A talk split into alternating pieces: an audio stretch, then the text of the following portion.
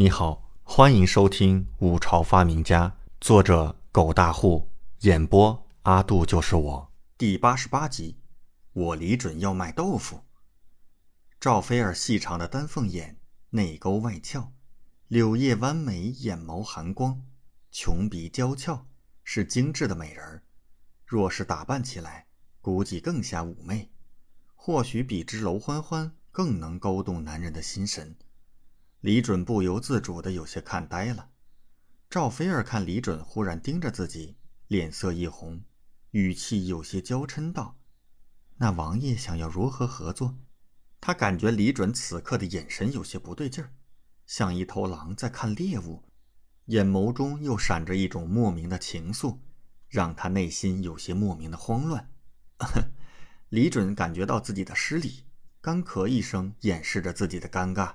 随即说道：“我们找个地方好好商量吧，这儿也不是谈事的地方。”赵菲儿美眸微动：“那我们去后花园吧。”赵菲儿将豆腐重新放回食盒，然后端着带李准走向后花园。来到一个小亭子里，赵菲儿放着食盒，这里偏静，而且也不会有人过来，王爷可以放心说：“嗯。”李准点头，在石凳上坐下。本王这个生意也简单，就是卖豆腐。豆腐，赵菲儿美眸惊诧。没错，豆腐在这里是稀罕物，一旦拿出去售卖，我想肯定很多人会买。李准笑着说。赵菲儿缓缓点头，这的确是。这个吃食，即便是自己这个吃惯了美食的人，都觉得回味无穷呢。肯定会有人喜欢。到时候我会弄出几个品种。比如红烧豆腐、麻婆豆腐、麻辣豆腐、干豆腐炒肉、臭豆腐、豆腐脑什么的，李准开始给赵菲儿讲述自己的豆腐帝国。赵菲儿逐渐听得入神，没想到这个豆腐还能有这么多五花八门的做法，自己也只是吃到了一点皮毛，也没想到李准脑子里竟然装了这么多经商策略，真是不可思议。给赵菲儿讲的差不多了。从赵菲儿脸上，李准已经看到了可行性，便开始提到了利益分成的问题。至于利润问题，我们五五分，毕竟这是本王提供的商业计划，也是本王研制出来的。所以，赵郡主意下如何？要不要和本王合作这个生意呢？李准笑着。赵菲儿一脸吃惊，没想到李准竟然愿意给他五成的利润。按他的想法。李准给他两成都可以了，甚至他都可以不要利润。李准讲了这么多豆腐的做法，他已经充满期待了。赵菲儿怔怔地看着李准，缓缓点头：“臣女愿意和王爷合作。”好，李准大喜。赵郡主，那等本王安排好一切，到时候就由你出面，让人知道这背后的东家便是你就行了。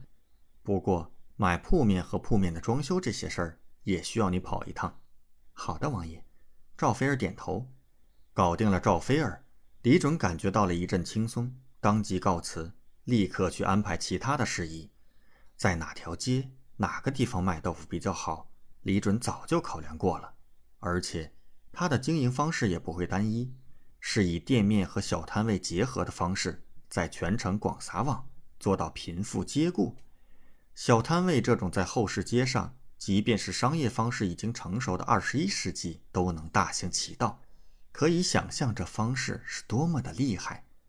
李准要在这个时代开始利用连锁的概念，打响他的商业第一枪。几日后，一切妥当，一家新店出现在长安街城东大道上，那匾额上写的却是一个陌生的词汇：“赵记豆腐。”豆腐到底是什么东西呢？路人都没听过，行人路过都是一脸好奇，带着疑惑，想要见识见识。不过那店门上贴了告示：新店开张，腊月十八。腊月十八，离现在可还有好几天呢。不过这家新店的出现却是慢慢的传开了，一个新的词汇，令人觉得惊奇，自然是一传十，十传百。很快，“豆腐”这个词儿。缓缓地在京城发酵了起来，不少朝臣都听过这个词汇。左相王守宁上完早朝，和同僚聊起天时，听到这个词汇，忽然想起自己的女儿似乎以前就提到过这个，便回家询问女儿。